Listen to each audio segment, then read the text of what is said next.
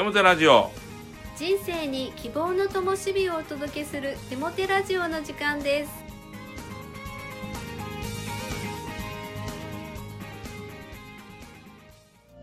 皆さんお元気ですね？パーソナリティのテモテ牧師こと新谷和重と。アシスタントのかなちゃんこと山本かな子です。テモテ先生4月ですね。4月といえば桜が満開ですねはい、えーそしてこの桜を見ていると今年もやっぱり桜餅が食べたくなります。そしてもう食べていますが 皆さんはあの桜餅の葉っぱを食べる派でしょうか？食べない派でしょうか？私はどっちかというと食べる派なんですね。食べない時もあるんですがしかしあのお塩漬けされた葉っぱとおあんこの甘さが、えーちょうど調和する時にですね本当に美味しさを感じます。皆さんはどっち派でしょうか？別に私の真似をしてほしいと言ってるわけではありません。本当にこの心からですね、えー桜餅を皆さん応援していただいていっぱい食べていただきたいなと思います。はい。私は食べる派なんですけれども。はい。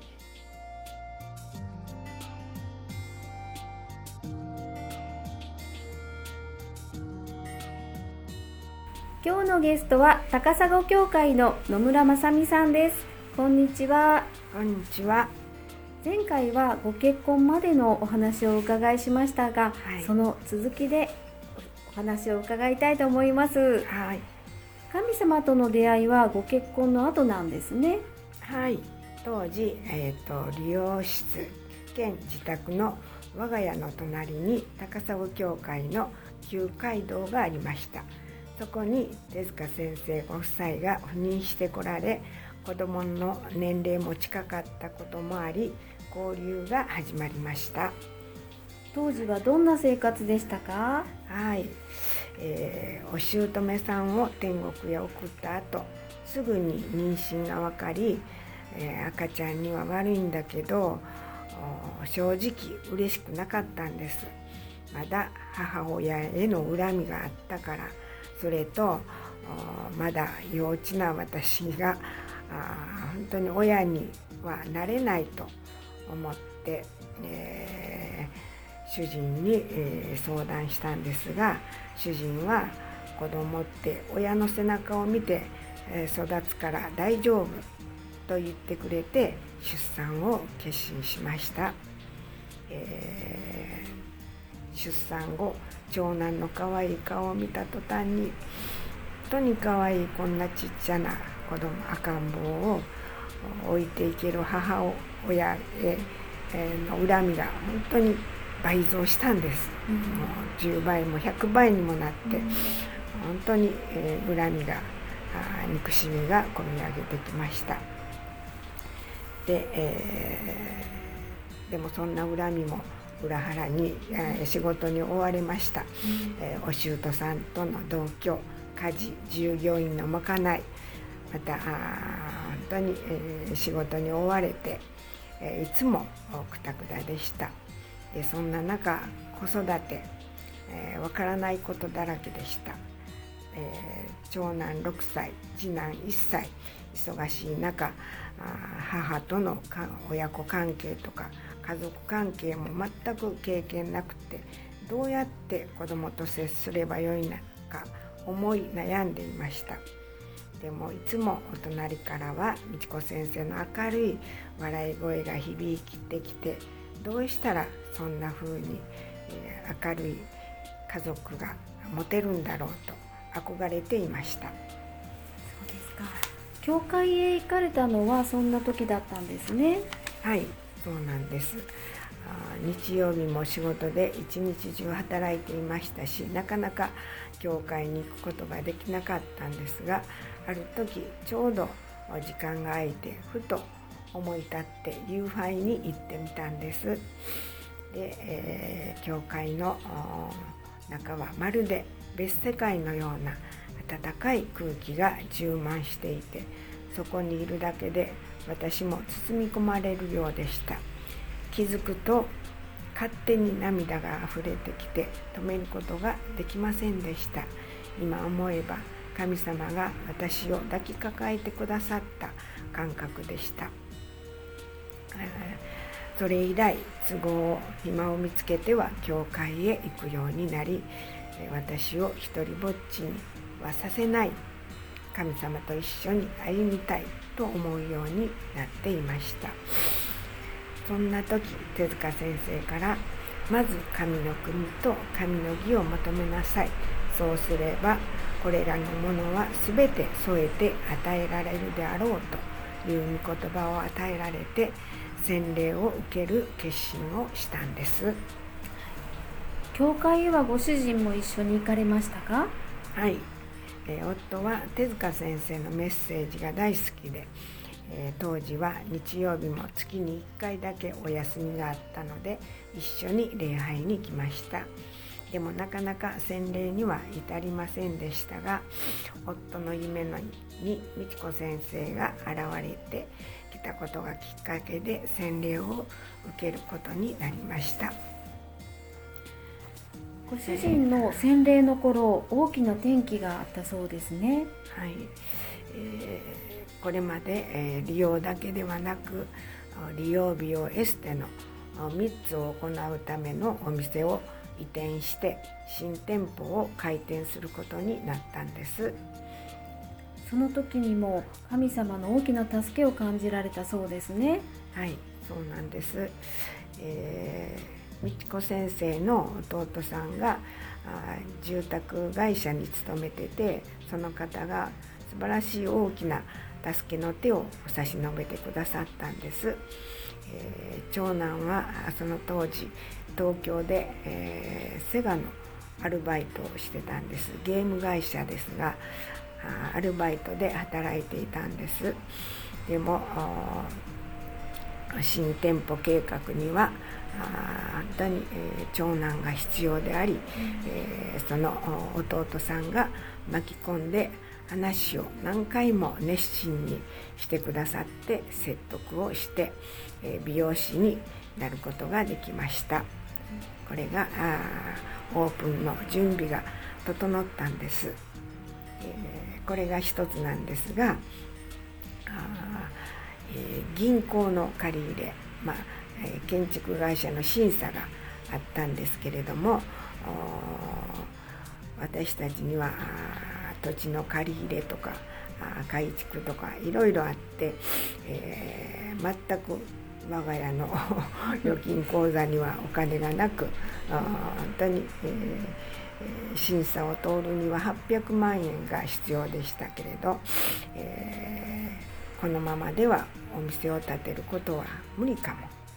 諦めかけていました、えー私たち夫婦の中で、えーこれを用立ててくださるのはお一人しかいませんでしたがあーこの人に頼もうかどうかと悩んでいたんですがその方も近くの方ではありませんしそんな無理なお願いをするも申し訳なくためらっているうちにとうとう明日が期限という日になってしまいました、えーその前日の夕方突然まさにその方ご本人が「何の用もないんやけど寄ってみたで」と訪問してくれたんです。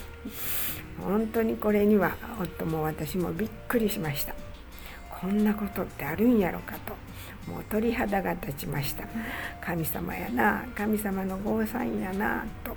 その時、えー本当に無理なあーお願いにもかかわらず2つ返事であくる日口座に800万円を振り込んでもらえたことで無事に審査を通り抜けました。すごいですね。その後新店舗を開店された直後に阪神・淡路大震災が起こったんですね。はいそうなんです高砂でもそれはそれは大きな揺れで新築のお店が借金だけを残して壊れてしまったと思い全てを失った感覚でした。がありがたいことにお店は本当に無傷でした神様が守ってくださっていました。ただ震災後エステは全てキャンセル。こんな時真っ先に影響を受ける分野ということを痛感しましたけれど震災の後の苦しい経営も水曜日の夜祈祷会に毎週行って皆さんに鳥なしのお祈りお祈りをしていただきました。神様と共に乗り越えさせてもらって今日まで元気に経営を続けてこれています。素晴らしいですね。野村姉妹から始まってご家族は皆さんクリスチャンなんですね。はい。御言葉通り、えー、主イエスを信じなさい。そうすればあなたもあなたの家族も救われますという神様との約束が実現しました。父とその再婚相手である義母それから私の夫そして3人の子供たちも神様を信じてクリスチャンになりました。主は言われる私があなた方に対して抱いている計画は私が知っている。それは災いを与えようというのではなく平安を与えようとするものでありあなた方に将来を与え希望を与えようとするものである。エレミア書29章11節。この御言葉の通りです。当に神様には私の想像をはるかに超える超えて、えー、出産から現在に至るまで、えー、素晴らしい計画があったのだと実感しています。以上です。ありがとうございます。本当に野村姉妹がねご自身の存在をどうして生まれてきたんだろうって思われたこともあったと思うんですけど人生全て神様によって祝福のもとへと変えられていきましたね。はい、本当に素晴らしい証です。ありがとうございました、はい、どうもありがとうございます。それでは手モ先生に励ましのメッセージを語っていただきましょう。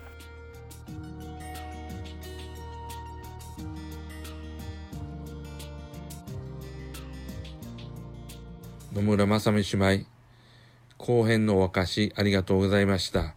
とっても感動いたしました。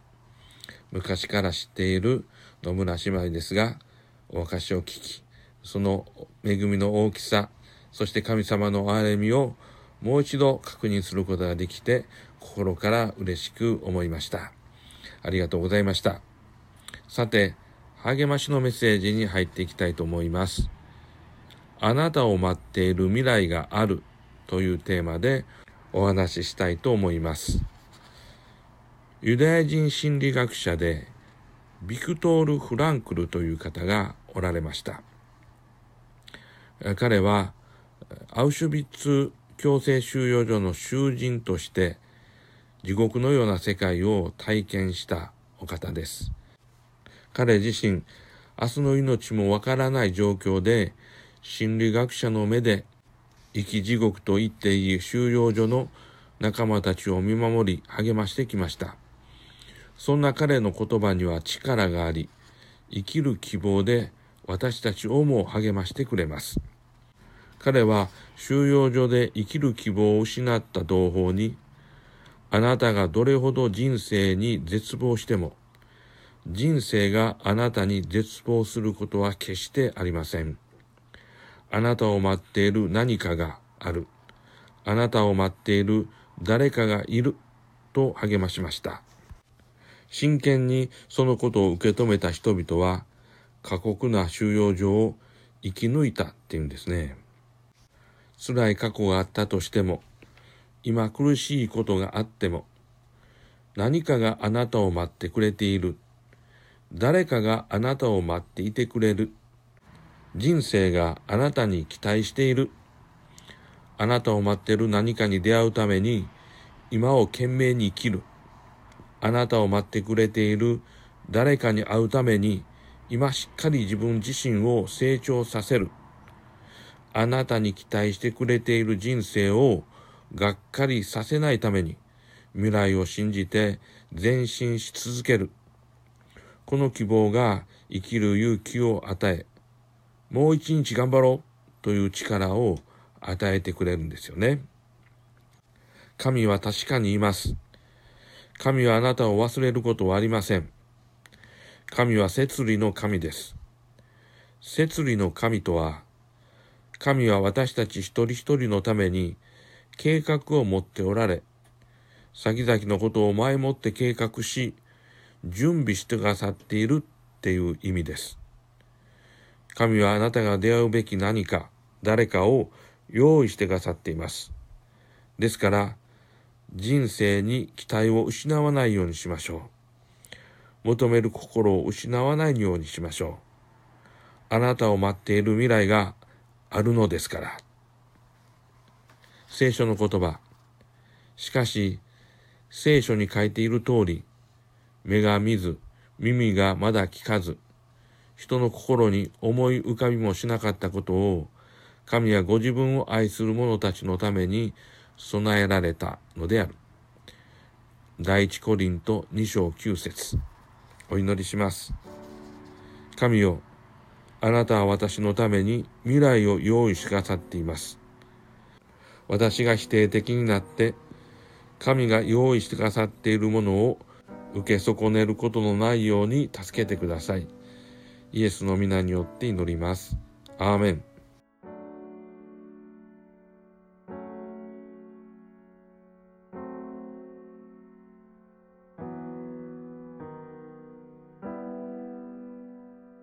今月の賛美は高砂教会のトーンチャイムチームシャロン会による「君は愛されるために生まれた」ですどうぞ。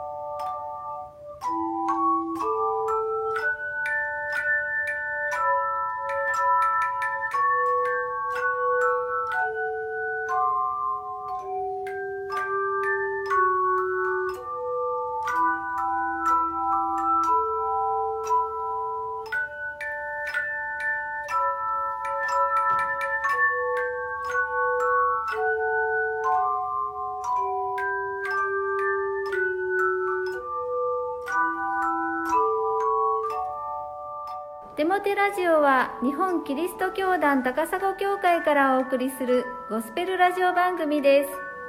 それではまたお会いしましょう。皆さんの祝福をお祈りしています。お元気で。